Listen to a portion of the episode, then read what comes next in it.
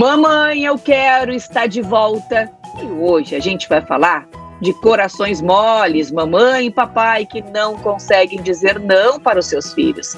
Mas é muito importante para a criança também saber ouvir não em relação ao dinheiro e também a matemática adequada para quem tem dois filhos. Everton Lopes, como se faz isso? É importante sim dizer não, Carla. Por que, que é importante dizer não? Porque daí a, a criança vai trabalhar de novo ó, com a escassez, com o esperar, entende? Ah, porque assim, ó, no momento que não tem agora, ela se, se dá o direito e, e, e, como é que diz assim, e absorve isso de ter que esperar. Porque daí, imagine, ó, se ela não espera e se a mamãe faz tudo que a criança quer e dá tudo que a criança quer, ela se torna uma pessoa compulsiva, uma pessoa consumista, e isso não é o que nós queremos, né? Nós queremos que sim, o dinheiro foi feito para gastar, foi feito para gastar conscientemente, né? Agora não desta forma. Então, às vezes um não, e veja bem, ó, mesmo quando tens a condição, tem que ser tirado.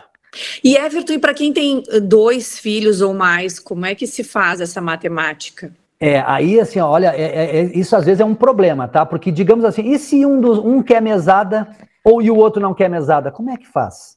Bom, aí o que, que se faz? Se respeita isto. O único cuidado que tem que se ter é o seguinte, Carla, né? Vamos supor, aquele que não quis a mesada, em algum momento ele vai entrar, porque ele vai estar tá observando os coleguinhas, vai estar tá observando o irmão ou a irmãzinha, né? Agora, não se pode, é, por exemplo, dar. O tratamento tem que ser igual para ambos, né? Tu não pode tratar diferenciar de forma diferente, não a forma de dar mesada, mas as outras coisas, né? As outras coisas como, uh, sei lá, brinquedo, material escolar, uh, natação, todas as atividades que, que, que, são responsabilidade dos pais têm que ser iguais para todos. Uhum. A diferença é só a mesada, que vai acabar despertando naquele que não quis porque veja bem, ó, às vezes a gente tem esse detalhe assim, tra trazendo isso para a vida adulta, por exemplo, tem, digamos assim, um quer ser empreendedor, o outro quer ser funcionário público, digamos. Então, então, cada um tem o seu jeito e a gente precisa respeitar isso, não tem certo nem errado. Só não pode ter tratamentos diferenciados que afetem psicologicamente, por exemplo, a criança, né? Perfeito, mas assim, forçar uma solução é o caminho? É o não, caminho. não, não, não, não é, porque, como eu disse, não, não há, não há uh, Agora, Everton, eu acho que, infelizmente, muitas mães e muitos pais, às vezes, acabam cedendo aos pedidos dos filhos, né? Mas a gente precisa, inevitavelmente, adotar uma postura mais positiva, né? Mais determinada com os filhos, né? A gente tem que dizer não para eles, né? Verdade. Para o bem cara. deles.